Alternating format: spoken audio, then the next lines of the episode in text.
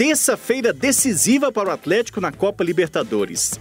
Depois do empate sem gols na bomboneira, o Galo precisa vencer o Boca para se classificar para as quartas de final sem precisar passar pela disputa de pênaltis. A expectativa sobre a nossa equipe é grande pela, pela qualidade que a gente tem, mas um empate na bomboneira acho que nunca foi resultado ruim, né? Ah, não só nessa Libertadores, como em qualquer uma, né? O retrospecto dos brasileiros lá, a gente sabe que não é dos melhores.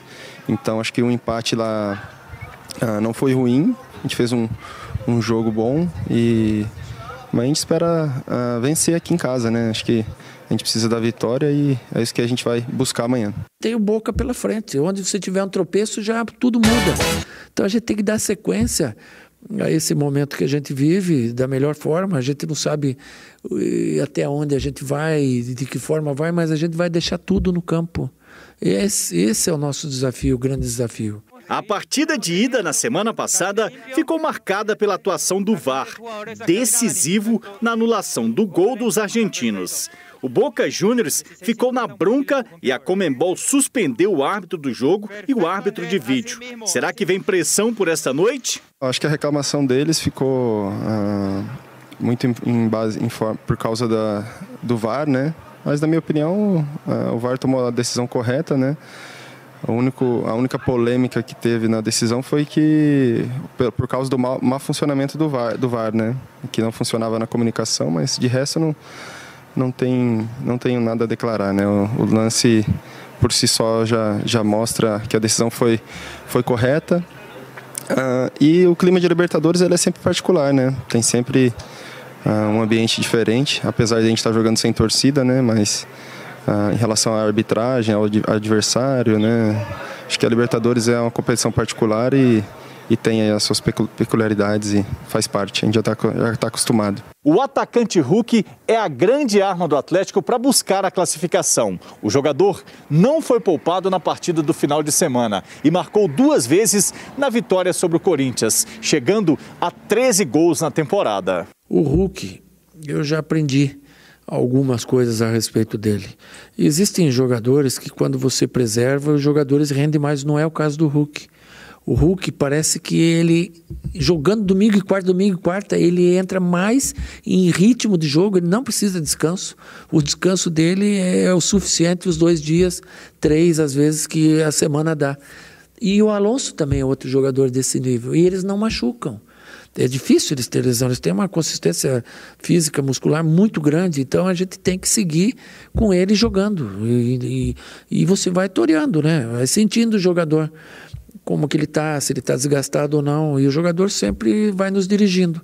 Por isso a gente tem utilizado ele em quase todos os jogos. O lateral direito Guga virou desfalque de última hora para a partida. O jogador foi flagrado em uma festa, desrespeitando os protocolos do clube, que multou e afastou o atleta. O provável Atlético para enfrentar o Boca tem Everson Mariano, Júnior Alonso, Igor Rabelo e Dodô, Alain Tietê e Zaratio, Nátio Fernandes, Savarino e Hulk.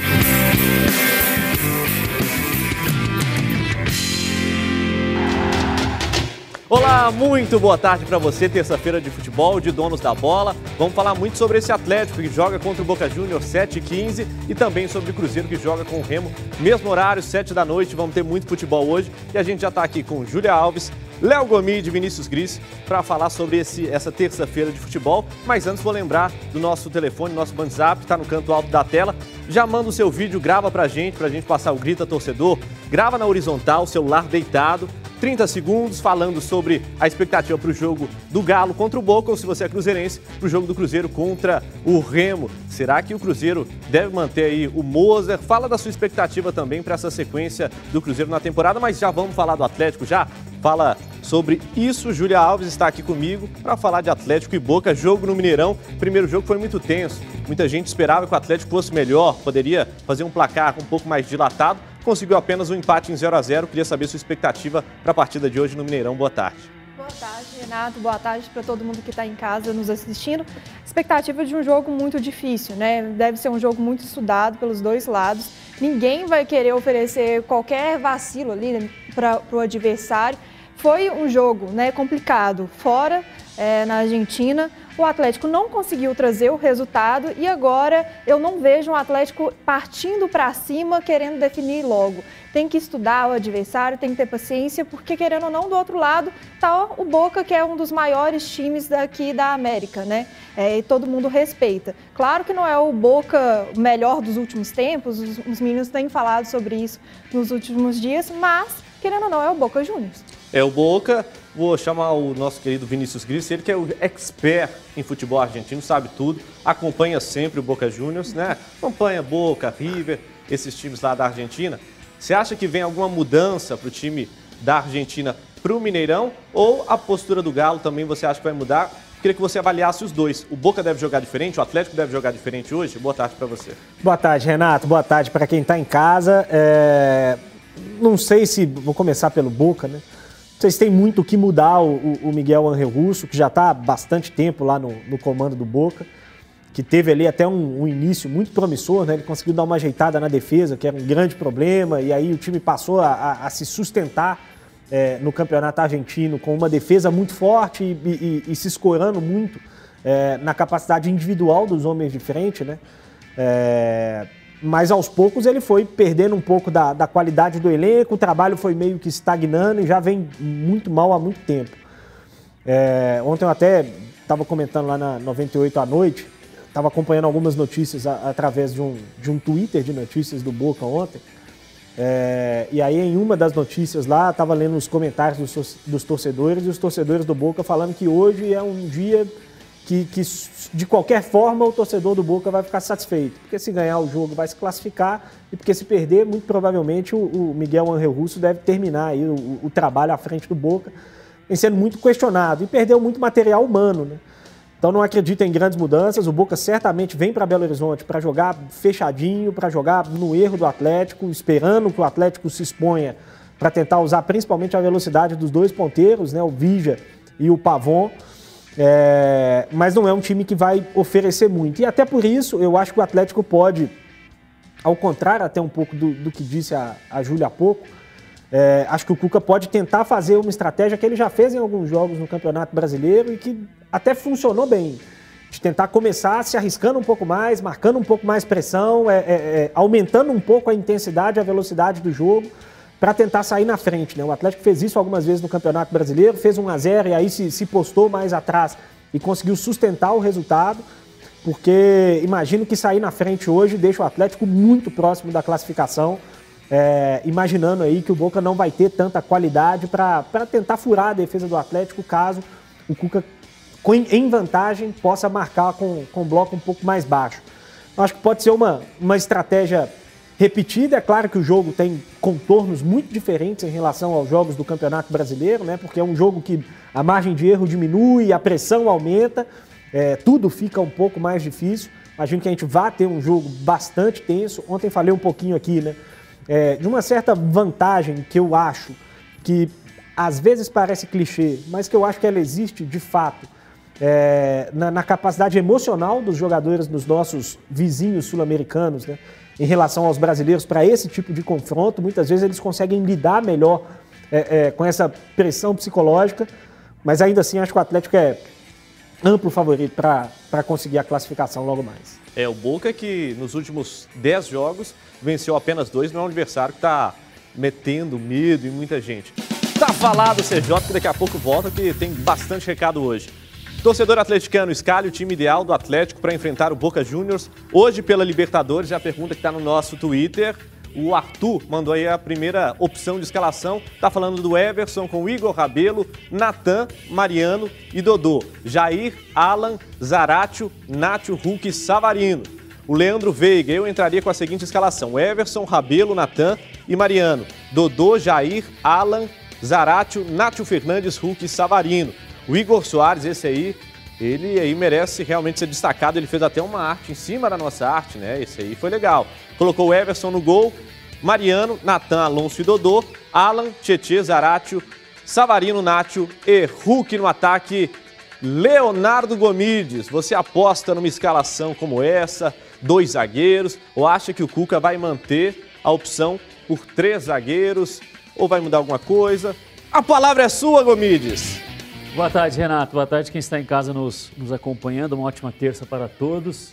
É, eu acredito que se, se, valesse um ponto aí no, no palpitômetro, o Igor Soares ganharia um ponto é, na nossa classificação aí, porque eu acredito que teremos né, praticamente uma repetição né, da, da escalação da partida lá na Bomboneira, né?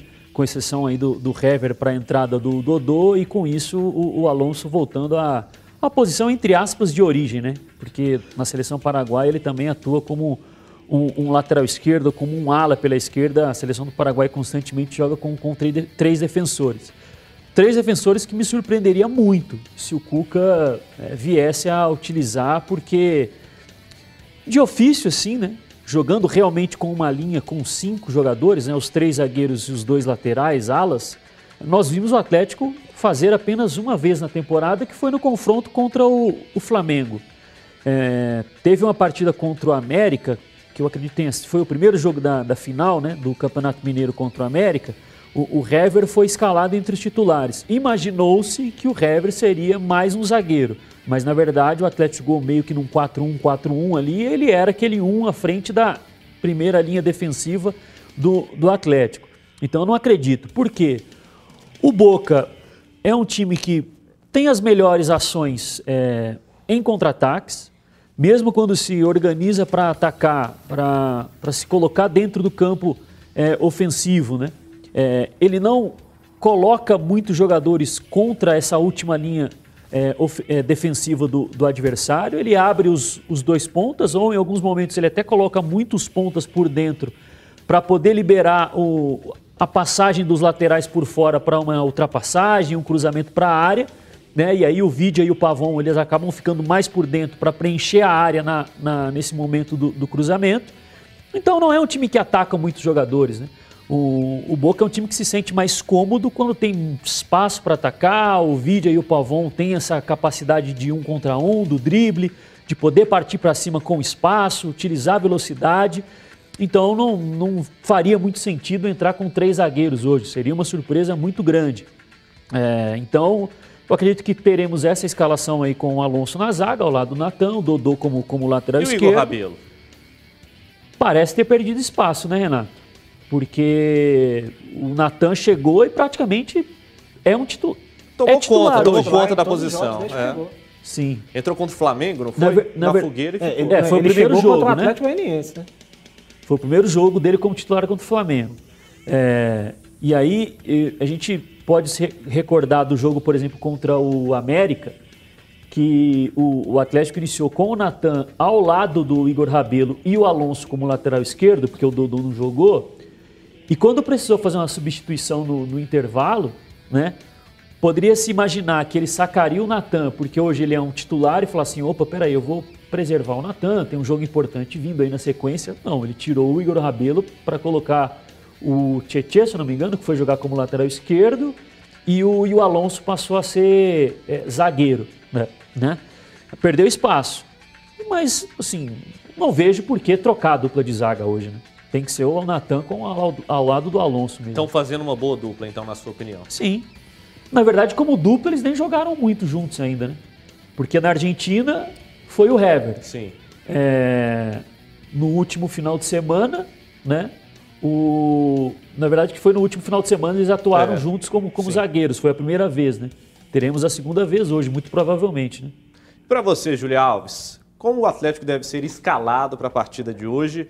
Você manteria esses dois zagueiros? Iria de forma mais conservadora com três zagueiros? O que, hum. que você acha? Eu imagino que se o Cuca colocar três zagueiros hoje, o pessoal vai pegar ele na saída do Mineirão, dependendo do resultado, né? é, mas, assim, o Atlético precisa vencer para se classificar. Não vejo, como o Gomit falou, o Atlético indo a campo com três zagueiros. E não deve fugir muito disso mesmo, não. Acho que não, não vai ter nenhuma novidade essa escalação. E para você, Vinícius Gris, deve mudar alguma coisa? Aliás, que você acha que é o Atlético ideal para esse Boca? Como é que o Atlético pode é, ser escalado para, de maneira mais eficiente, jogar com esse Boca? Ô, ô Renato, eu, eu, tenho assim uma, uma, pequena ponta de dúvida com relação à lateral esquerda, mais por uma condição física mesmo do Dodô, para um jogo como esse. Né? O Dodô ficou muito tempo fora, voltou lá na Argentina, aí sentiu, jogou no, no, no último jogo é, contra o Corinthians, mas ah, se não tivesse 100% fisicamente, pode ser que o Cuca opte por manter o Alonso na lateral esquerda. Foi muito mal em Buenos Aires o Alonso jogando na, na lateral. É, mas eu acho que é muito provavelmente esse time que a gente trouxe aí na, na matéria e que o torcedor fez em cima da nossa arte ali. Acho pouco provável que a gente tenha uma surpresa. Eu tenho uma certa dúvida com relação a, a posicionamento, né? É, a gente viu no, no, jogo lá na Argentina, boa parte do, do tempo, o Zaratio jogando um pouco mais aberto pelo lado esquerdo, é, num 4-2-3-1 ali, é, mas muito preocupado em ajudar para defender, né, em, em ocupar, um, ficar um pouco mais próximo ali do Alonso quando o time perdia a bola e até quando ia sair de uma maneira um pouco mais sustentada. E por muitas vezes lá na Argentina faltou ao Atlético, principalmente no segundo tempo, alguém que pudesse aproveitar um movimento que o Hulk faz muito, que é o, o de recuar para receber essa bola ali mais próximo do meio-campo. E os zagueiros do Boca eles fazem uma marcação mais individual, né? E o, o Rojo, por muitas vezes no primeiro jogo, acompanhou o Hulk para longe, quebrou a defesa, a, a, linha defensiva ali do Boca e gerou um espaço que o Atlético não conseguiu aproveitar. Não teve ninguém ali para entrar na diagonal e, tentar aproveitar esse espaço. Hoje eu acho que precisa, principalmente do, do Zaratio, né? Que é, é, pode ser o jogador ali um pouco mais aberto pelo lado esquerdo, de tentar se aproveitar um pouco mais disso. Não é tanto a característica do Zarate, né? E aí, para um momento como esse, faz falta você ter o Keno, você ter o próprio Marrone, que poderia ser um jogador um pouco mais incisivo ali do lado esquerdo, mas ter alguém que possa fazer essa diagonal. Quando o Hulk trouxer um zagueiro para longe é, da área defensiva do Boca, alguém que possa penetrar para para se aproveitar desse espaço e tentar. O Dylan não poderia ser uma surpresa para entrar um pouco mais ofensivo? para fazer um pouco desse papel que você está falando? Ah, não acredito. Até porque ele tem entrado com o Cuca numa função mais recuada, né? Quando ele chegou, o Atlético, a expectativa é de que o Dylan pudesse ser ali um meia, mais armador, mais, é, é, mais um meia atacante mesmo. Mas ele tem entrado para fazer uma função mais recuada, né? Mais ali de, de segundo volante, principalmente. Nesse time do Atlético chegou até a jogar aberto pelo lado direito em alguns momentos aí é, recentes, mas acho pouco provável, principalmente como alternativa para ser titular que seria uma, uma grande surpresa. É um jogador que tem ganhado espaço com o Cuca, que tem entrado bem no time, a gente já falou um pouco a respeito disso aqui, mas acho que para ser titular hoje, como surpresa, ainda não. Eu acho que a única surpresa mesmo que a gente poderia ter seria o Dodô começar no banco de reservas. Do meio para frente, acho muito pouco provável. Renato. Diga lá. É, isso que o Grice falou é uma coisa interessante, porque o time do Atlético ele é um pouco torto, né, pro lado direito. O ano passado tinha um equilíbrio maior porque o Keno ele estava muito bem. E esse ano o Keno não jogou o que ele jogou Sim. na temporada passada e ainda não tem esse substituto para o Keno.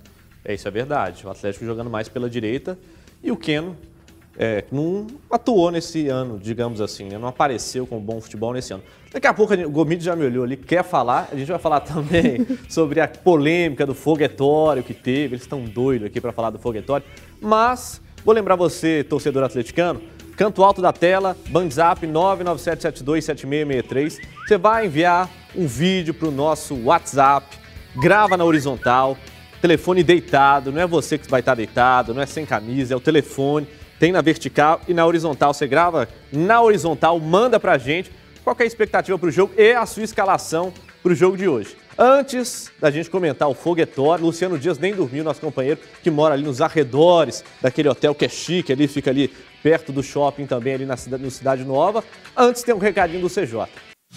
Xiii, Vinícius Guice aqui contando poucas e boas da época dele de universidade. Pessoal, então tá rolando a promoção. Entra lá no nosso Instagram. Hoje eu vou direto lá no RH pedir para ver o diploma de vocês, que eu acho que vocês estão dando golpe na Band. Entra lá no, no, nosso Instagram, você vai no arroba Band Minas, curtir a publicação da, da promoção e marcar um amigo também e arroba Oficial vai seguir a Ecobir Oficial, vai marcar um amigo na nossa publicação e eu vou divulgar o resultado daqui a pouco. Qual que é o prêmio de hoje? Um cooler da Ecobir, obviamente. São long necks premium, duas long neck larga. Ó, long neck premium, lager, enfim, é uma variedade imensa e você vai conferir lá no nosso post, tem tudo. São log, nove long necks no total. Tô até me confundindo aqui com o André me falando. É, você vai curtir o jogo do, do Atlético contra o Boca, bebendo uma cervejinha. Você, cruzeirense, que está aguentando mais, só bebendo também para conseguir assistir o jogo do Cruzeiro, que está difícil ultimamente, vai beber. e beber com moderação e, ó, claro, com ecobeer. Agora, chamar o nosso Leonardo Gomides, porque esse tema é tão caro à nossa sociedade, ao futebol. Eu sei que você adora falar sobre isso, né? Esse ambiente que envolve o pré-jogo argentino, brasileiro. Aí o Galo foi recepcionado de forma negativa. Aí já pegaram, barraram os jogadores do Boca, a delegação, para ficar uma hora para fazer o teste do Covid no aeroporto, passando frio, como aconteceu também na Argentina, e o foguetório lá no Ouro Minas.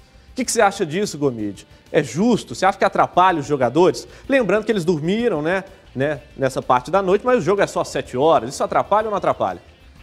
Ô, Renato, eu vou te confessar e confessar quem nos assiste que há uns bons anos atrás, é, dez ou um pouquinho mais, é, eu achava que isso aí tinha algum tipo de, de reflexo na, na atuação dos jogadores. Ok, ok. E hoje Bomba. eu considero uma, algo completamente significante, né? Não tem, não tem a mínima interferência, pelo menos na, na minha avaliação, é, Renato. Você deixar esperando tanto o Boca, que talvez tenha deixado o Atlético esperando lá no aeroporto, como a contrapartida que aconteceu aqui em Belo Horizonte, como queima de fogos na porta do, do hotel. Não sei nem se, se, se o, o barulho realmente é, é perceptível lá Tem dentro. Tem um certo isolamento, né? Sim, dá dá para escutar. Se gera realmente esse incômodo absurdo, porque é um incômodo ali do que? 10 minutos? 15 minutos? Né? Sim, eu, eu já achei que fazia parte do contexto Libertadores. E aí a gente falou muito a respeito de, de como é o produto, né? É, quando a gente debateu a respeito de toda aquela situação do VAR, né? a demora para a sinalização do, do árbitro do que ele interpretou do lance, que acabou sendo anulado, o gol do Boca, é, aquela pressão em cima da arbitragem, né, próxima à, à cabine ali de, de, de, do vídeo, né? É, existe ali, o, o, campo tem uma delimitação ali, né? O 105 por 68 ali, que os jogadores ficassem dentro do campo, né? Mas não, eles ultrapassaram o limite do campo para ir lá pressionar o árbitro, né?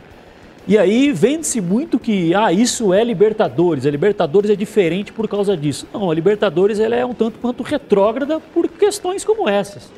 Porque a gente vê outras competições em outros, em outros continentes e que isso não existe. A gente vê outros esportes que têm esse tipo de, de, de VAR, né? que os jogadores também não vão lá pressionar o árbitro. Eles aproveitam aquele momento, quem sabe, para ir lá conversar com o técnico, escutar uma orientação, corrigir alguma coisa, ou entre eles mesmo ali ter uma conversa para ajustar, para melhorar algo, enfim. Mas aqui não, aqui continua-se com essa enraizada esse, essa cultura de que dá para fazer diferença com algo que seja extra-campo. Pressão no árbitro na cabine, é, fogo no foguetório no hotel, para mim é completamente irrelevante, Renato. Mas confesso que um dia eu achei que fazia parte do contexto e hoje eu vi como, como estava errado anteriormente. É, todo mundo tem que mudar de opinião, não existe isso, né? É, quem fica parado é poste. Ó. Foram 18 torcedores que foram, inclusive com menores de 18 anos, que foram detidos após essa madrugada barulhenta ali na região noroeste da capital, é, nordeste da capital. Agora, Júlia, desde a semana passada, o presidente do Atlético contribuiu também para esse clima pouco amistoso. O Atlético foi recepcionado de forma indigna, vamos dizer assim, lá na Bomboneira. Disseram que foram colocados num cantinho do estádio que não era legal, aí depois ficaram parados num corredor passando frio. No aeroporto, quando chegaram, tiveram que esperar muito tempo, aí um, um ônibus teve que levar para um lugar, depois para outro lugar, ficaram zanzando de um lugar para o outro. E ele gravou uma entrevista falando sobre isso, que eles iam ser tratados dessa mesma maneira. Acho que o torcedor, ele escutou bastante, né? E quis fazer um pouco desse, dessa revanche. Você acha isso bacana? Acha que, que muda um pouco é, a concentração dos jogadores, afeta os jogadores do Boca ou chega a ser indiferente? Acho que não faz diferença nenhuma, Renato. A gente tem que parar com essa bobagem de tradição de Libertadores. Ser cachorro entrando em campo, torcedor invadindo é campo. É tradição, amigo. É, é, libertadores é isso. É, esse tipo de coisa, de picuinha de um clube com o outro, é reclamação, é entrada violenta dentro de campo. É, isso mostra o quanto que nós estamos atrasados em relação ao futebol. A gente viu recentemente a, a Eurocopa, né, futebol de alto nível, organização, gestão, e isso falta ao futebol brasileiro, falta ao futebol sul-americano. É uma vergonha o que aconteceu, é, não faz diferença nenhuma para o jogador que está lá deitado, um hotel que tem isolamento acústico, se ele quiser, ele pode colocar um tapão no, no ouvido, não vai fazer diferença nenhuma para ele, mas tem gente que mora lá perto que tem que acordar às 6, 7 horas da manhã que não conseguiu dormir. Tem criança, igual o filho do Luciano Dias, tem idoso, igual conhecidos meus. Os então, cachorrinhos também, né? Cachorro, né? bem lembrado também. Então, eu acho que isso é só uma vergonha que a gente está passando. Os torcedores passaram essa vergonha à toa, porque na hora de decidir mesmo, vai decidir lá no Mineirão, 7 horas da noite, não é com um foguetório na madrugada, não. É, ali, ó. Passaram. Coloca ali a imagem de novo passaram a vergonha desse jeito ali, ó. Olha que bacana, né? Com a Rotan no, no cangote deles. Vinícius Gris, sua opinião, você acha que realmente faz diferença? Eu acho que não, sabe por quê? Imagina, tem um foguetório lá te atrapalhou a dormir, o jogo é só sete. Eles não vão sair para treinar é, antes do jogo, né? Vão fazer todo um trabalho de preparação. Se precisar dormir, dá tempo de dormir. Ô, Renato, eu só fico imaginando o desgosto do pai de uma mãe que cria um filho para ver ele encostado no muro porque estava soltando foguete na, no, no, hotel de um time de futebol. É, coitado de um pai de uma mãe que é obrigado a ver um negócio desse. Eu acho um negócio ridículo que, como disse o Gomide, aí já fez parte, a gente já. É, é, todo mundo já, já viu isso em algum momento e achou legal. O mundo mudou, né? É, e não faz um, é um negócio que não faz da minha cabeça o menor sentido pode ter atrapalhado ali alguns jogadores a dormir. É, o, o, hotel tem ali um, um, isolamento acústico, mas que não é um isolamento de estúdio, né? O, o barulho chega aos quartos, incomoda, atrapalha às vezes a dormir. Isso varia muito de, de pessoa para pessoa também. Né? Minha esposa, por exemplo, acho que estivesse lá dormir, não, ia, não ia nem dar conta do que aconteceu no, no, dia seguinte. Mas é claro que tem gente que tem dificuldade, mais dificuldade para dormir e tudo mais, e que foi acordado e aí não conseguiu pegar no sono é, é, como deveria depois. Mas é aquilo que você disse, vão ficar lá o dia inteiro hoje no hotel, perninha para cima, na cama, tranquilos.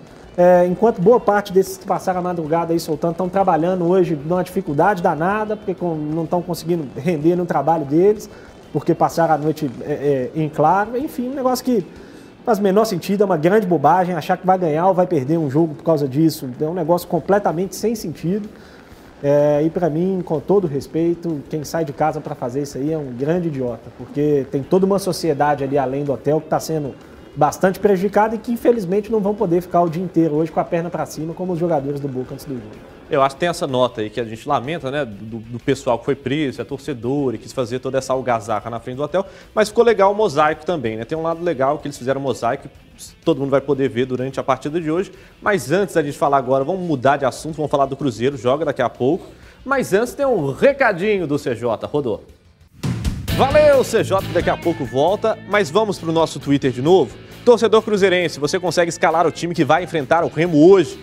É escale usando a hashtag DDBMG. Lembrando sempre, para você que vai mandar mensagem para a gente no, no Twitter, usa a hashtag DDBMG, facilita. O Salomão, colocando Fábio Norberto, Léo Santos e Rodolfo e Matheus Pereira, ó. Matheus Pereira lá na esquerda.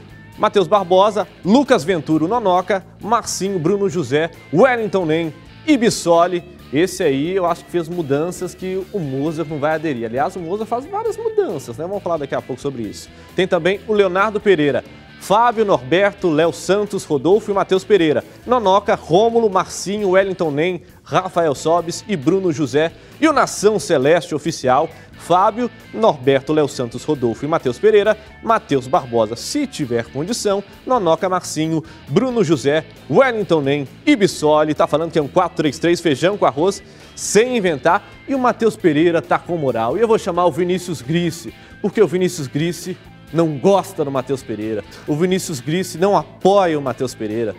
Você gostou dessas escalações aí?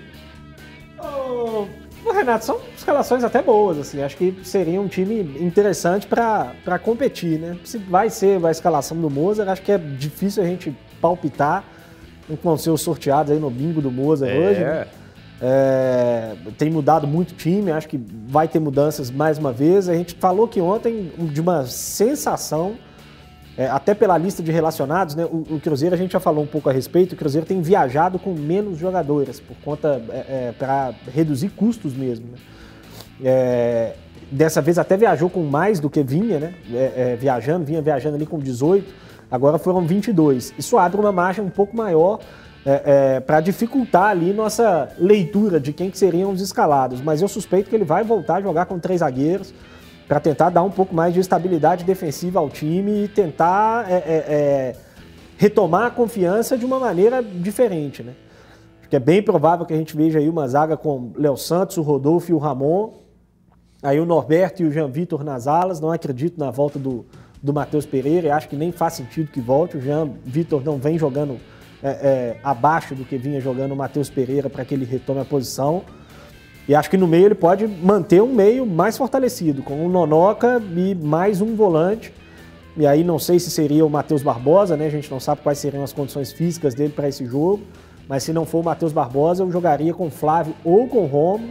E aí três na frente, o Marcinho, o Bruno José e mais um, né? Que na minha cabeça deveria ser o, o Bissoli, mas que me imagino pela cabeça do Mozart que será o Rafael Sobis, que é quem vinha jogando, né? Quem vinha tendo chance. O Bissoli não vinha nem sendo relacionado para os últimos jogos.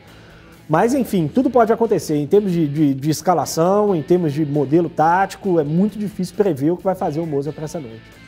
Agora eu queria falar com o nosso Leonardo Gomides. Gomides, presta atenção, a lista de relacionados está aí, a gente vai pedir depois para o Gutão encher a tela. Teve uma semana, Mozart, antes do jogo do Havaí, e não foi as mil, a, a, as mil maravilhas, né? Aliás, começou, né? Fazer muita mudança, aí quando substituiu, foi aquela zona, o time tomou 3 a 0 Agora não teve tempo de treinar. Você acha que ele vai inventar ou ele vai ter que fazer aquele feijão com arroz? Renato, é, vamos lá.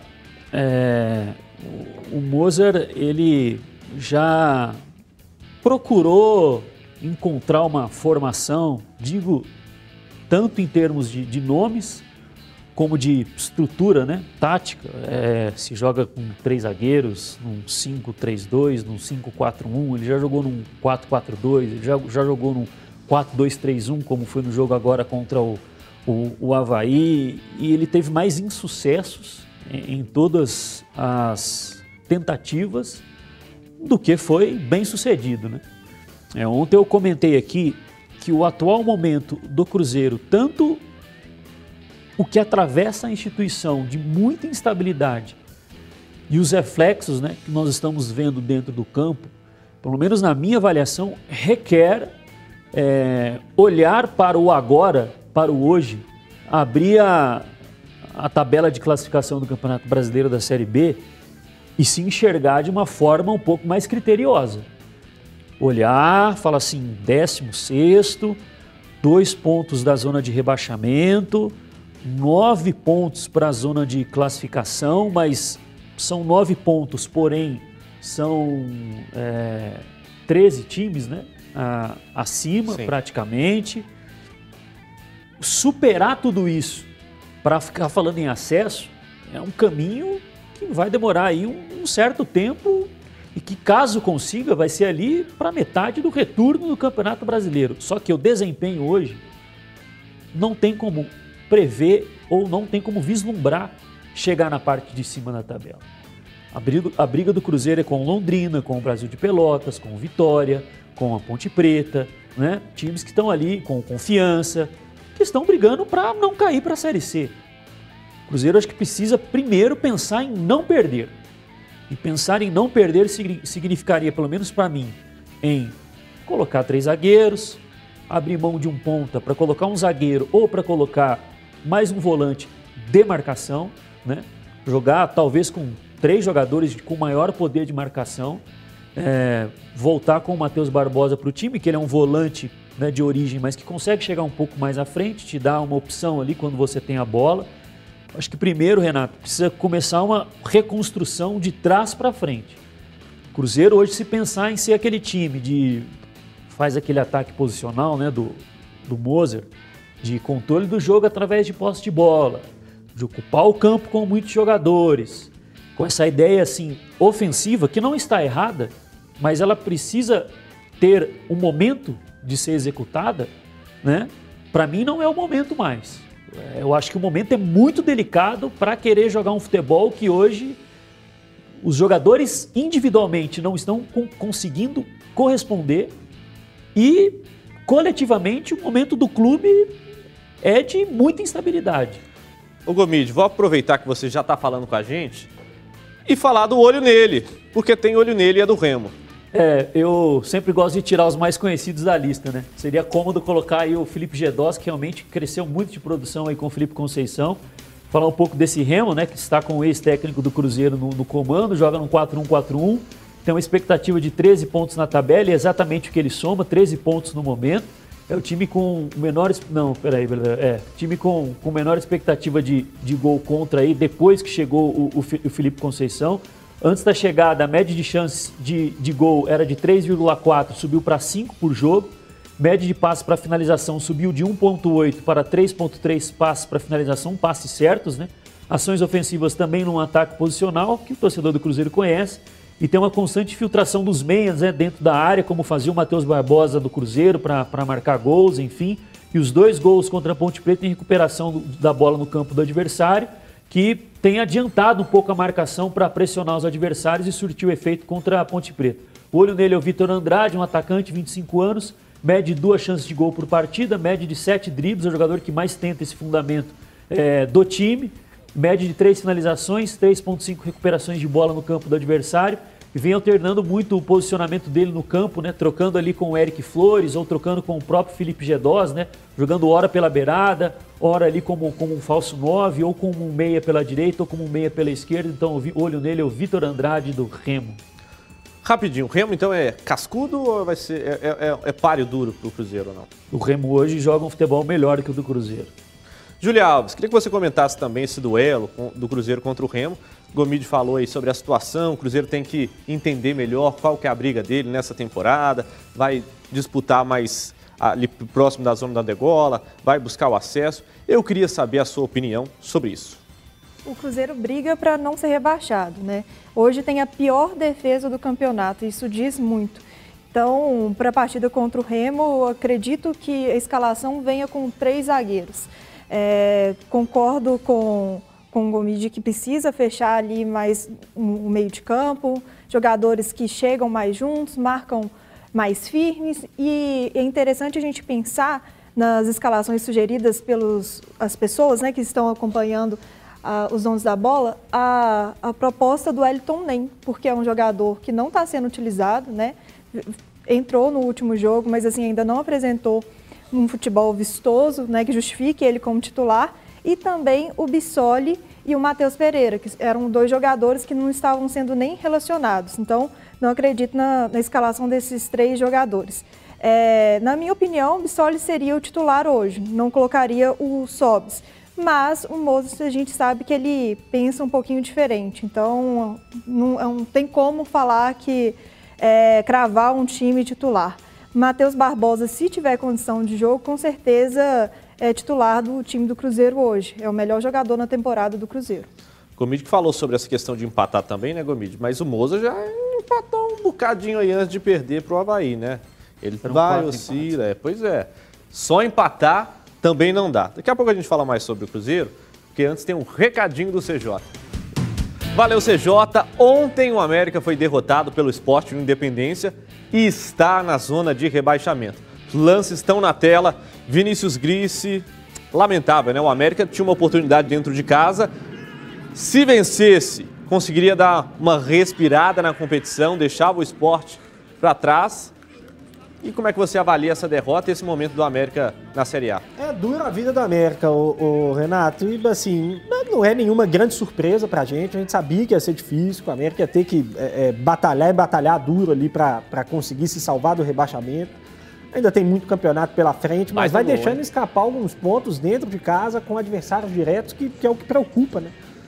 É, o América já enfrentou aí três adversários concorrentes diretos dele na briga pelo rebaixamento em casa. Até quatro, se a gente puder colocar o Corinthians, né? Eu não acho que o Corinthians é candidato ao rebaixamento, mas tem muita gente que coloca no bolo. É, e não conseguiu vencer nenhum deles, né? E isso é muito preocupante, porque a gente sabe que contra os times lá da parte de cima vai entregar, vai deixar boa parte dos pontos pelo caminho. Mas pelo menos nesses jogos como o de ontem, acho que precisava é, é, tentar somar um pouco mais. Atuação bem ruim, o primeiro tempo foi muito fraco, o jogo foi muito fraco no primeiro tempo, a América dando um pouco de espaço para o esporte nos contra-ataques. No segundo tempo conseguiu controlar um pouco melhor, é, jogar mais no campo do esporte. Eu até falei ontem no meu Twitter depois do jogo que se o futebol fosse um jogo só de, de controle e de imposição de ideias, a América tinha boa chance de fazer um ótimo campeonato brasileiro. Porque é um time que tem ali uma, uma ideia, que consegue se impor muitas vezes diante do adversário, mesmo com todas as dificuldades, mesmo com todas as limitações. Mas não é só isso, né? Precisa entrar dentro da área do adversário e fazer gol para ganhar os jogos. E quando o América precisa desse algo a mais, né? De, de criar chances, de, de criar volume, de marcar gols, infelizmente não está no nível para disputar a Série A, sofre muito, não consegue fazer gols e aí acaba sofrendo num contra-ataque como sofreu ontem. É difícil a vida do Mancini, vai ter que trabalhar duro, mas é importante que o América tenha consciência, tenha consciência da briga dele, né? de onde ele está brigando, para que não saia aí achando que está tudo errado e fazendo loucuras como a gente já viu em outros tempos. A briga é essa mesmo, vai ter que ter muita paciência e muita calma para conseguir vencer. Julinha, uma derrota, mais uma difícil para o América, que perdeu alguns jogadores aí por lesão, está convivendo né, com um DM um pouco cheio. Como é que você avalia essa derrota e vislumbra esse América para a sequência? Está gostando dos jogos com o Mancini? Acha que o América pode tentar beliscar ali essa permanência? Tá muito complicada a vida do América. Eu acho que a minha maior decepção nesse ano tem sido o América, é, porque existia uma expectativa muito grande com o desempenho que eles tiveram né, na, na Copa do Brasil o ano passado, o dinheiro que eles conseguiram para uma temporada um pouco mais tranquila. Não é que o América ia chegar ia ficar brigando lá em cima, não. Mas teria uma tranquilidade maior para brigar contra o rebaixamento. Hoje a, o América tem um futebol muito pobre, é, falta muita criatividade, a gente vê muita dificuldade ofensiva no América. É, o Mancini chegou, mexeu no time, melhorou, mas ainda não está tendo o principal que é resultado, né? Vitória. E uma coisa que o América peca demais é perder pontos para os times que estão tá brigando também para não cair. Então, na briga direta ali, o América esse ano não conseguiu ainda beliscar nenhum pontinho. Isso é uma coisa muito preocupante porque o América não pontua e o adversário está pontuando. Então, a situação está muito complicada. Tá certo. Leonardo Gomide. Levanta-te, anda, Gomide, ah. porque é hora do leitura de jogo. Acorda, Gomide, isso que é leitura de jogo. O que, que, você quer? preparou pra gente hoje? Cruzeiro contra Havaí? Sim. É, falar um pouco a respeito de aspecto defensivo, é, Paim. E aí a gente trouxe aqui é, lances do jogo é, entre Cruzeiro e Havaí no último sábado. E para mostrar né, para o torcedor e mostrar para quem nos, nos acompanha a diferença com relação às referências que os jogadores, jogadores têm, os do Cruzeiro e tem os, os do Havaí, com relação a se proteger, né? Proteger o próprio gol no momento de um contra-ataque do adversário. E nós veremos aqui, é claro que a gente não está ali no, no, dia a dia, né? a gente não acompanha os treinamentos, a gente se baseia no que a gente lê né? É, no jogo, como tem faltado ou faltou nesse jogo é, do Cruzeiro algumas referências, tanto para ocupar espaço ou como qual seria a ação que o jogador é, faria dentro de campo para evitar um gol do adversário. Aqui nós vamos ver uma ação do Cruzeiro buscando sair do campo defensivo para gerar uma oportunidade de gol. O Havaí se fecha bem, faz uma marcação mais por zona, vai obrigar o Fábio a lançar a bola para ganhar a segunda bola do, do, Marcelo Moreno que disputou ali de cabeça. Nesse momento, ó, o Betão já faz uma leitura para ver se tem alguém atacando as costas dele, para ver se ele pode abordar o Bruno José numa forma de fazer com que ele retarde a ação dele de ir em direção ao gol e, ao mesmo tempo, propiciar os companheiros dele voltarem e protegerem especialmente a zona central do campo. Então ele olha, percebe que ele pode proteger ele, ele não precisa antecipar a ação dele e pode evitar o, a ação do Bruno José em partir rumo ao gol e principalmente dar o lado externo do campo para o jogador atacar e não se virar e dar a parte interna do campo para o Bruno José poder atacar. o Havaí já vai se recompondo, ele temporiza, como a gente fala, né, a ação de ataque do Cruzeiro, já se recompôs o Havaí, que vai sair para o contra-ataque. Contra Aqui, algo que aconteceu e que não poderia. O Nonoca tinha três jogadores para marcar. O ponta pela esquerda, que era o Vinícius Leite, o Serrato e o outro jogador da Havaí aqui, que era o Lourenço, se eu não me engano, que vai receber a bola e vai progredir. E aqui algo que eu falo da referência de ação e de espaço. Jogadores do Cruzeiro estão retornando. O Rodolfo até olha aqui pro, pro Léo Santos para ver se tem alguém nas costas dele, qual é a ação que ele vai, vai, vai executar. Mas aqui há algo muito importante. Aonde fica o gol? No centro. Qual que é o subprincípio que a gente fala? Você temporizar o adversário e jogá-lo para o lado do campo. Protege primeiro a zona central para depois você se organizar né, e poder recuperar a bola. O Ariel Cabral, ele percebe que o ponta pela esquerda aqui do, do Havaí está descendo aqui livre pelo lado esquerdo ofensivo do, do Havaí e vem marcá-lo. Só que ao mesmo tempo que ele vem marcar esse jogador, ele estava no, no Marco Serrato, ele vai liberar a zona central do campo, quando o Cruzeiro poderia fazer o quê? Um balanço defensivo melhor. O Jean Vitor, ao invés de abordar o copete lá na ponta, dá ao lado do campo, para o jogador da Havaí e fecha mais a área central, diminui a diferença, a distância que ele tem para o Rodolfo aqui. O Cruzeiro fecharia mais a zona central, o Rodolfo passaria a marcar o Getúlio e o Léo Santos poderia estar mais esperto com esse jogador que corre pelo lado esquerdo aqui. E o que faria o Cabral? Vim para a zona central para evitar o chute do Marcos Serrato, que não é o que acontece. Quem induz o Cruzeiro para onde quer é o Havaí. Não é quem se defende que induz o adversário, no caso o Cruzeiro, a fazer o Havaí errar. Zona central liberada, o chute e o gol. Nós vamos ver como o Havaí faz isso de uma forma diferente. O Havaí induz o Cruzeiro para o lado.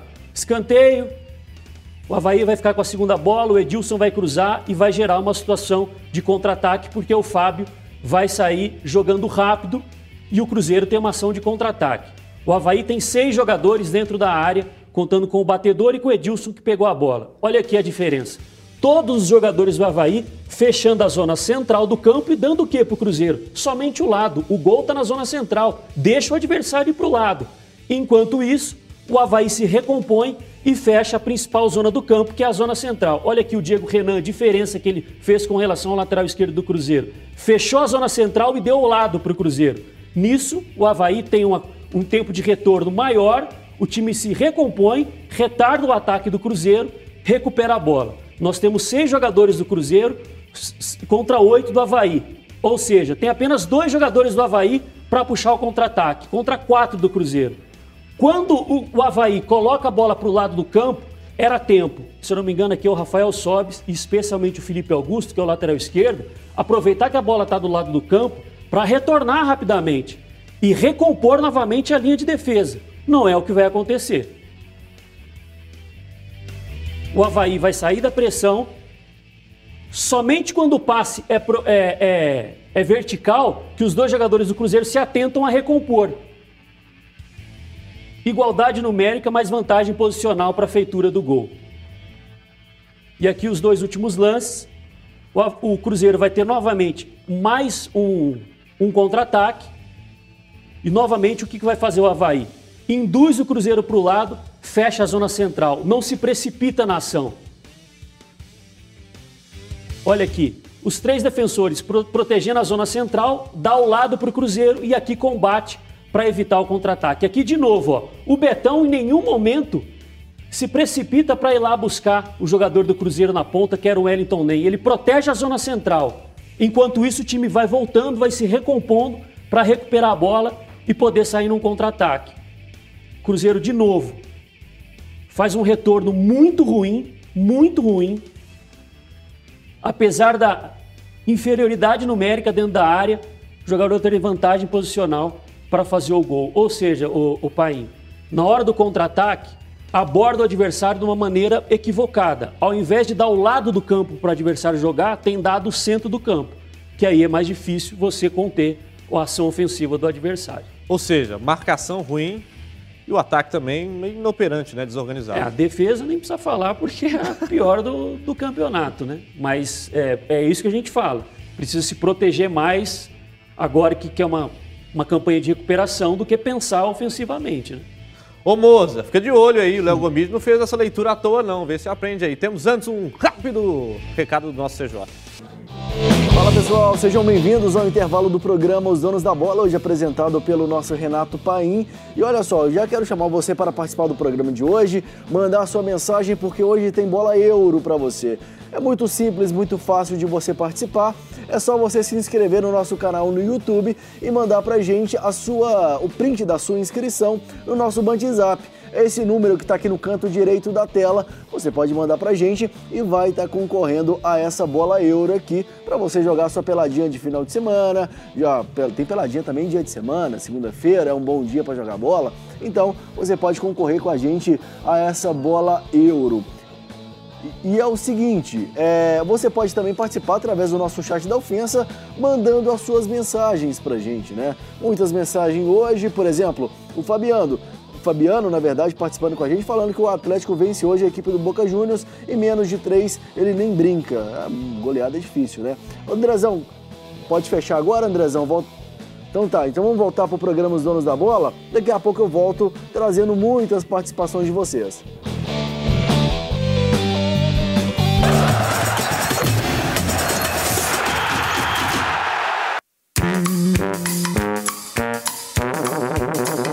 Primeiro jogo é Cruzeiro e Havaí, Mineirão. Vinícius. 1 um a 1 um.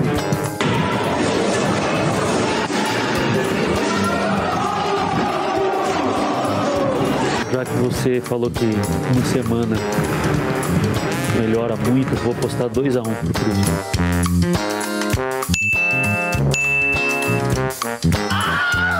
1 a 0 Cruzeiro. 1 a 0, pode cravar. Aposta dinheiro. 1 a 0, valendo dinheiro. E o Everton mandou o palpite do Cruzeiro, mandando Havaí 3, Cruzeiro 0. Que demais! Atlético e Corinthians, Gomes. Corinthians e Atlético. 0 a 0. Olha aí, aí, Gris. Meu palpite era esse também. Eu roubei o do Gomide na primeira e ele roubou na segunda. Eu vou de 1x0 Corinthians.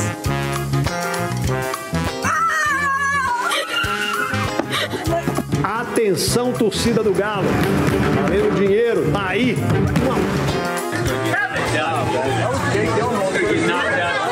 O Everton apostou 7 a 6 pro Atlético.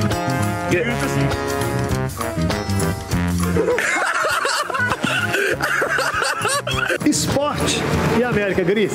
Quantos? Oh, América Esporte, Esporte América. América Esporte. 2x0 América.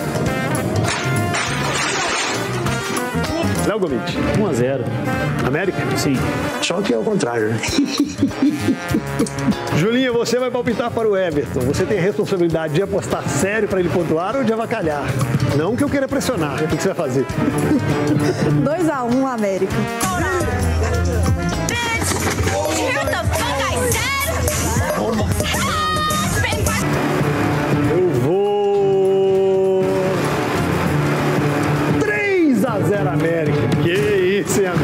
Amigo? Bonito. Isso é as voltas que o mundo dá. Um dia a gente tá por cima, acertando três resultados na mesma rodada e podendo tirar ponto de algum concorrente do palpitômetro. Em outro, tentamos brincar e abusamos da sorte ao tentar dar um resultado improvável pro coleguinha que não pôde opinar. Então, CJ, a mesma banca que dá, tira. A sua mão que tirou também deu. Dança, HG!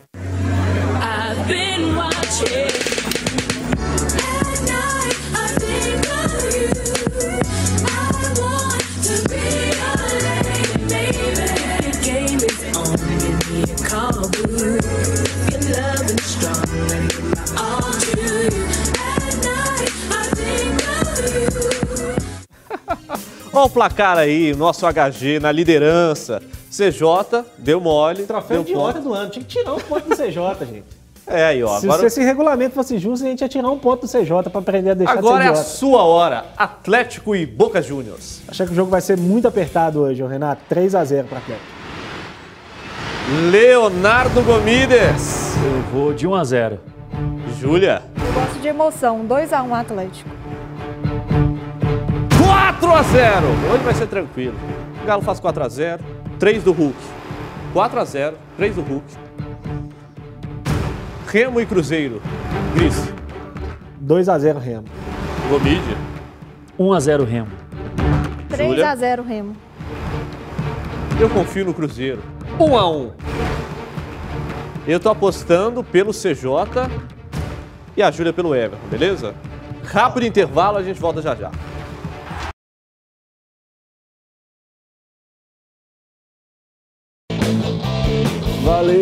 Olha só, aos palpites de hoje, né?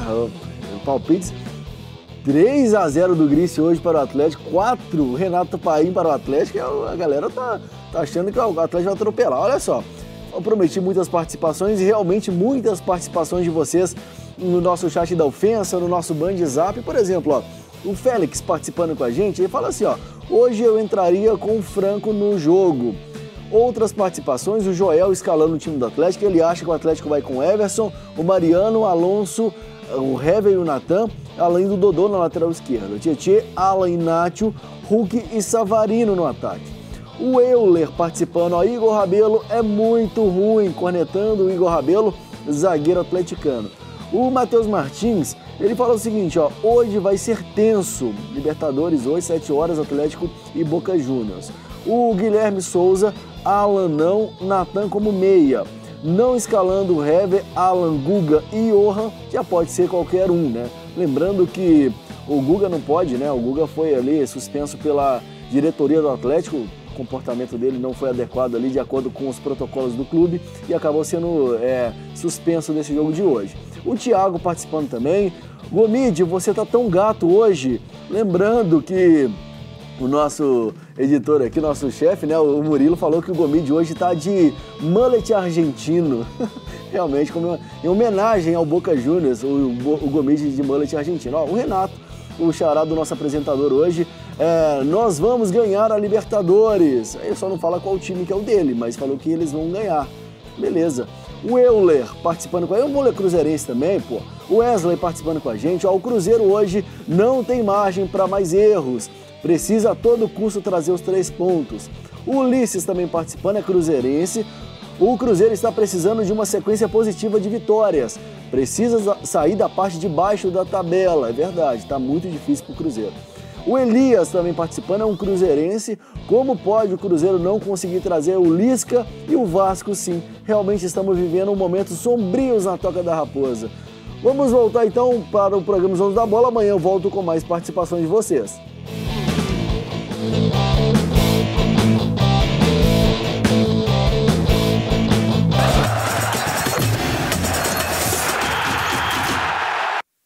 Everton Guimarães sempre fala dessa bandeira aqui que escancara e estampa os donos da bola desde quando começou. Isso é credibilidade, isso é Cicred. Cicred convida você, convida a mim, convida todo mundo, você que é dono e dona da bola, a entender, a saber mexer e lidar com o seu dinheiro. É uma belíssima alternativa para você, para sua empresa, para o seu agronegócio. Sabe por quê?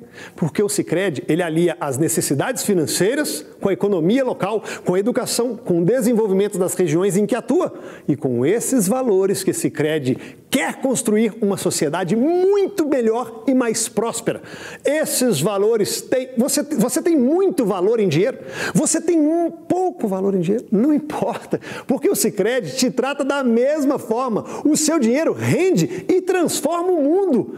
Seja um cooperado Cicred, entenda e pesquise mais sobre Cicred. O Everton me apresentou o hoje. Sou um cliente Cicred porque sei que com o Cicred o mundo rende muito melhor. Orgulho, donos da bola, de ter essa bandeira. Valeu, CJ. Já vou anunciar a vencedora da nossa promoção da Ecobeer. Tá aqui, ó. Silviane.gonçalves.s é o nome, né? O arroba dela ali no Instagram, porque o nosso sorteio é sempre no Instagram. Fica atento, porque a gente praticamente toda semana está fazendo esse sorteio e você pode aí ganhar como ela esse kit maravilhoso da Ecobier. A produção vai entrar, a produção vai entrar em contato com você. Por falar em sorteio, temos também bola euro. Olha que maravilha, tá aí na tela. Essa é a melhor do Brasil. Ninguém tem uma bola como essa. No prorrogação, daqui a pouco vai ter sorteio de bola euro. Fique atento. E qual o assunto? Qual é o assunto? Sabe qual? Lucas Prato, conhece aquele argentino? Pode estar de volta pro Atlético. O Gomes tem uma bomba aqui para trazer. É já já. Você espera aí que vai soltar aquela bomba fenomenal do Léo Gomide. E pra você, ó, youtube.com barra TV Band Minas. Você que tá na TV, acompanha a gente por lá porque tem prorrogação. A gente vai ficar um tempinho resenhando depois do final do programa aqui na tela da Band. Corre pra lá então, youtube.com barra TV Band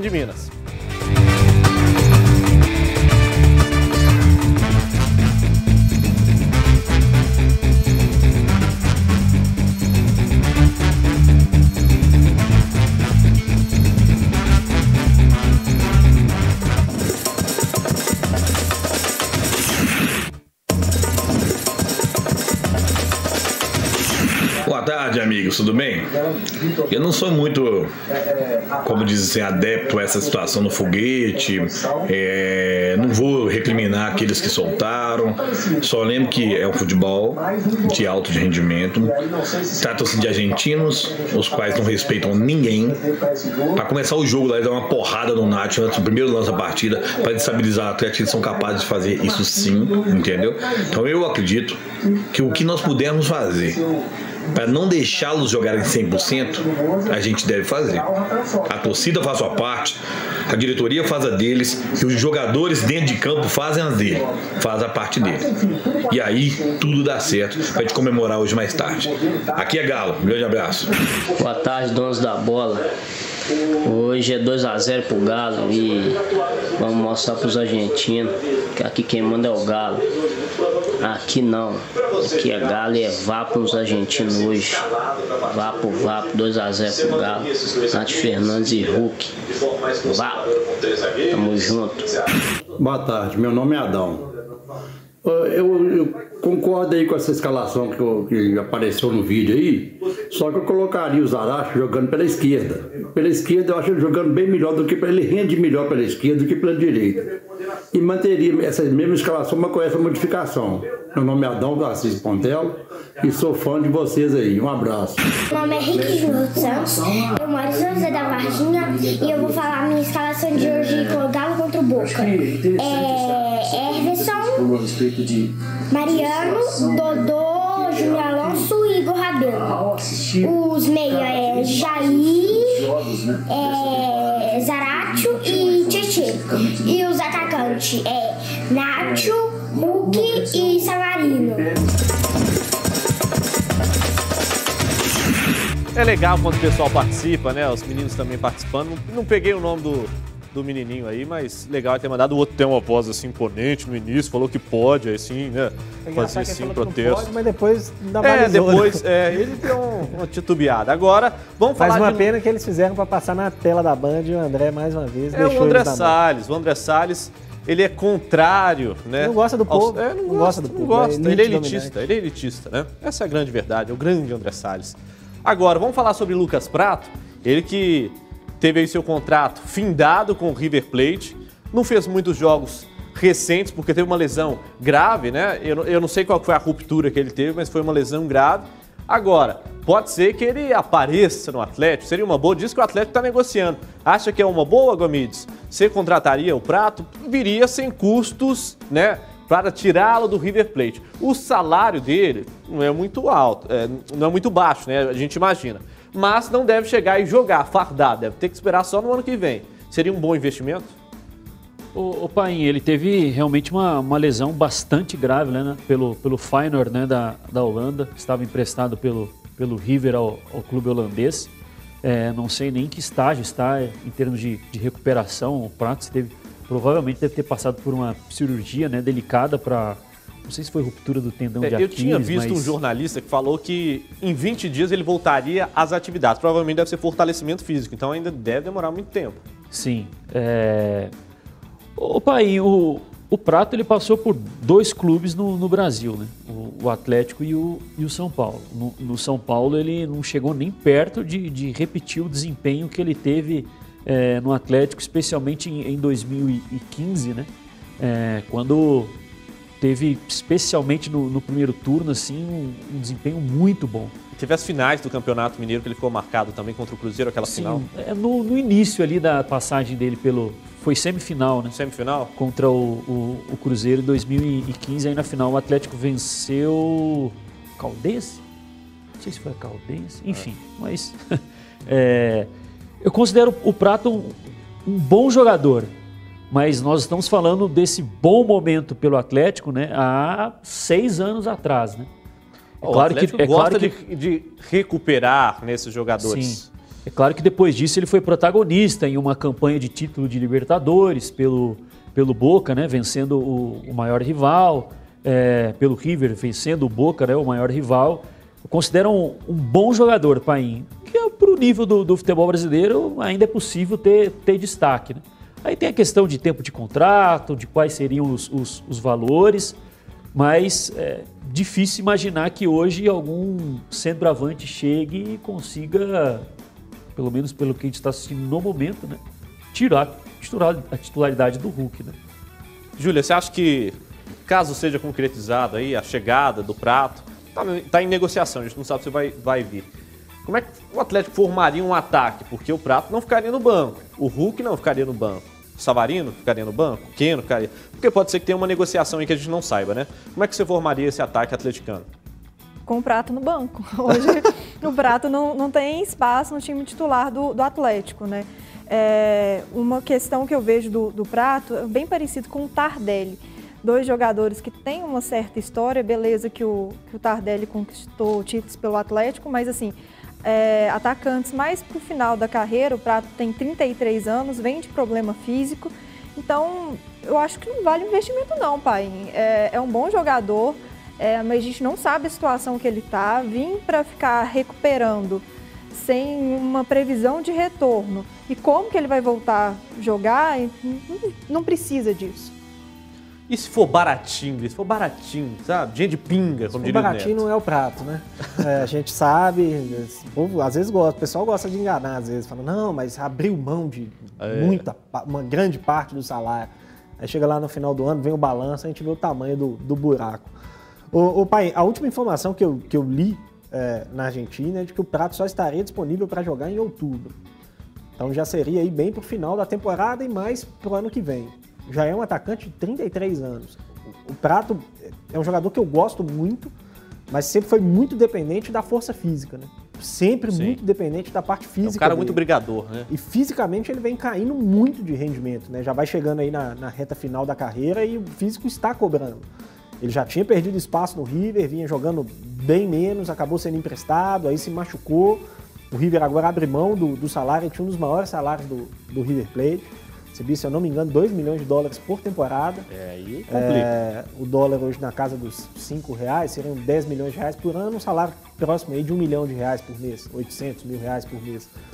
Então tinha um salário muito alto, mesmo que abra mão disso, certamente estaria aí ainda entre os salários mais altos do elenco do Atlético. Tem um outro fator que é importante, que é o fato de ser estrangeiro. O Atlético hoje tem quatro titulares absolutos que são estrangeiros, né? O, o Júnior Alonso, o Zaratio, o Savarino. Savarino, é, é, E o Nath. Nath. e o Nath. Nath Fernandes, é. É, então, assim, se chegasse o prato, aí o que, que você faz com o Alan Franco, o que, que você faz com o Vargas, é, que também é um problema que o clube precisa medir. Eu, sinceramente, não vejo hoje muito. Talvez também não espaço. seja uma posição que o Atlético tem tanta carência, né? Olhando para o elenco, talvez seja uma. Não precise de tanta contratação. Não sei, investiria em outros, É, outros talvez setores. aí, até o final do ano, você tem aí boas perspectivas de negociar alguns jogadores, trazer o prato para uma composição de elenco do ano que vem com, com um custo mais baixo. Talvez até acho que poderia ser interessante, mas não acredito nessa possibilidade, sinceramente. É difícil fazer negócio bom com quem não tá jogando, né? pai? É. Tem, tem isso, né? Se é, porque, por exemplo, hoje o Atlético tem como atacantes titulares, vamos dizer dessa forma, o Hulk, o Savarino, vamos colocar o Zarate como mais um atacante? Uhum. enquanto o Keno não estiver à, à disposição. É, ali que podem fazer a função do, do Hulk. Tem o Sacha, tem o Vargas, que já fez essa função, é, o próprio Marrone, né, já desempenhou essa função. São três jogadores hoje que são reservas. É, você fazer uma negociação que eu digo em termos que seja vantajosa, né? Isso para qualquer clube, né? É difícil você vender um jogador que não joga, né? Geralmente aquele que chama atenção é aquele que está ativa e, e e rendendo bem. É claro que pode existir, mas aí quem vai comprar talvez venha numa oportunidade daquela assim, bom, eu vou talvez oferecer um pouco menos porque não está jogando, o jogador talvez se sinta à vontade de querer sair justamente por não ser titular, e aí uma oportunidade de mercado de fazer uma, uma boa negociação, mas com um preço menor, né? É, com certeza. É um jogador que vai ser caro, vai ter um investimento alto, não vai poder ficar no banco de reservas, vai ter que encaixar um sistema de jogo também né, com ele como uma referência. E aí como é que vai ser a posição do Hulk, que se encontrou meio como esse 9, né, um pouquinho mais de mobilidade. A gente tem tudo isso a ser analisado. Será que vale a pena esse investimento nesse momento, correr esse risco? Aí você paga um, um- um salário baixo, vamos falar que ele vai, vai ganhar pouco, 500 mil.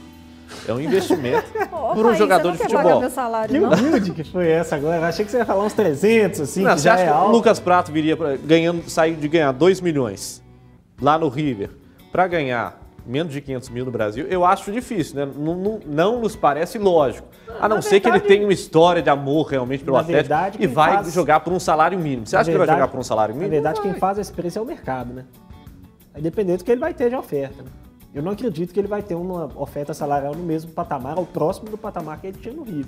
E ele sabe disso, é um jogador já em reta final de carreira e em baixa, né? Ele não sai do River em alta, ele sai do River justamente porque não tinha muito espaço ali para jogar por conta do- da sequência de lesões. Né? Ele teve uma a fratura na tíbula, né? que foi a, a lesão que ele teve no Feyenoord, que é grave, mas ele já vinha tendo uma série de lesões no River, e por isso acabou perdendo espaço. Então, é, é, acho até que o preço dele, o custo dele vai abaixar, mas não sei até que ponto para valer a pena para o Atlético nesse momento. Tá certo. Ó, antes da gente sair aqui, eu vou só dar uma passada rápida no Cruzeiro. Pode, Andrezão? Bom, a gente tem cinco minutos ainda para falar sobre o Cruzeiro. E eu queria saber de vocês. A que ponto vamos chegar com o Cruzeiro de Moza? Vocês confiam numa melhora? Vocês acham que esse- o treinador precisa de mais tempo? Ele está extremamente sendo criticado pelos torcedores, as atuações não tão boas. Aí, o último jogo foi quase uma gota d'água. Não foi porque, obviamente, ele permaneceu e o Cruzeiro também não, não pode simplesmente se dar ao luxo de demitir o treinador nesse momento mas se mostra um time desorganizado. A gente esperava que o Moza fosse consertar, né, arrumar a casinha, isso não aconteceu. O que vocês acham que o Moza precisa fazer para de fato assumir essa postura como um cara que conhece a Série B, um cara que vai fazer um time mais competitivo, mais brigador, que consiga pontuar mais e consiga se livrar dessa posição ruim na parte de baixo da tabela, começando minha roleta da sorte com o Léo Gomides. O, Paim, é, é claro que o Moser ele tem a, a parcela dele, né, dentro de, de tudo que, que o Cruzeiro atravessa hoje, mas pelo menos na minha avaliação, ele é o menor dos, dos culpados, né? Aliás, quantos técnicos não passaram, né, com esse elenco aí, tentaram reformular, contrataram um jogador, nada funciona. Haja, haja poder de persuasão e haja psicologia esportiva, Paim, para chegar todos os dias para treinar 30 atletas e conseguir fazer com que todos esqueçam praticamente por um ano tudo que passa ao clube e, e desempenhem um bom futebol. Né? Acredito não ser possível, acredito ser um fardo muito grande. Hoje ser técnico do Cruzeiro é algo muito difícil para ele. Porque simplesmente ele não consegue chegar 8 horas da manhã lá na Toca da Raposa, fez a programação no dia anterior a respeito da atividade que, que faria no, no dia seguinte. Bom, programamos isso para hoje, vamos para o campo, aquele clima, sabe, descontraído. Reúne a- os jogadores ali no centro do campo antes da, da atividade, explica o que, que vai acontecer. Antes tem sempre um treino mais é, aquecimento, né? Mas assim, sabe aquele clima leve e que quando, geralmente quando vai começar o treino, alguns técnicos têm um, um apito assim bem específico que o jogador já sabe, bom, agora vai começar a atividade principal mesmo. E aí, opa, mobiliza todo mundo e aí vai treinar e o treino é com qualidade. Pode até ser que aconteça alguns dias. Agora, durante um longo período, acho muito difícil, pai. Ele é o menor dos culpados e é o único que está dando satisfação, né? A questão é essa. É. Tá dando cara a tapa, né? Teve até coletiva no final de semana, né? Meio às pressas, a gente até imaginou que pudesse ser algo de diferente. Ele só respondeu realmente às críticas daquele momento. Você acha que Vinícius Gris foi até uma certa cortina de fumaça para a diretoria que estava sendo talvez a mais achincalhada no momento, né? Impeachment do Sérgio, todo mundo lá querendo a saída, mudanças estruturais no Cruzeiro. Aí o técnico acabou fazendo uma lambança no jogo, virou um pouco o problema. Você acha que ele também é o menor dos problemas nesse momento? Eu não sei se dizer se é o menor, né? Porque, na teoria, passa muito por ele a chance de recuperação agora, né? Até porque o Cruzeiro não pode mais contratar jogador, não pode fazer muita coisa. Mas, enfim, ele, é um, um dos culpados, mas não- longe de ser o maior, né? O maior é o presidente, sem sombra de dúvidas, pelo momento que, que vive o Cruzeiro. Eu, assim, o, o, o Paim, é difícil, a gente sabe como é que funciona no futebol brasileiro, infelizmente, às vezes, né? Eu, eu acho que tem determinados momentos que você precisa mesmo trocar o técnico, mas tem vezes que o, o, o ambiente vai te engolindo, né? E eu não sei até que ponto vai ter força o Mozart, acho que o que sustenta ele hoje no, no cargo de técnico do Cruzeiro é o fato do Cruzeiro não ter condição de demitir, né? O Cruzeiro tá, vai, vai ter que esperar aí a boa vontade do Mozart de pedir o boné, senão acho que ele vai sangrar aí por muito tempo ainda antes de, de a diretoria é, é, tomar a decisão por si só, porque aí vai ter que apostar no Belete até o fim do campeonato, ou no, no Célio Lúcio, é, enfim, em gente com ainda menos experiência né, na, na competição.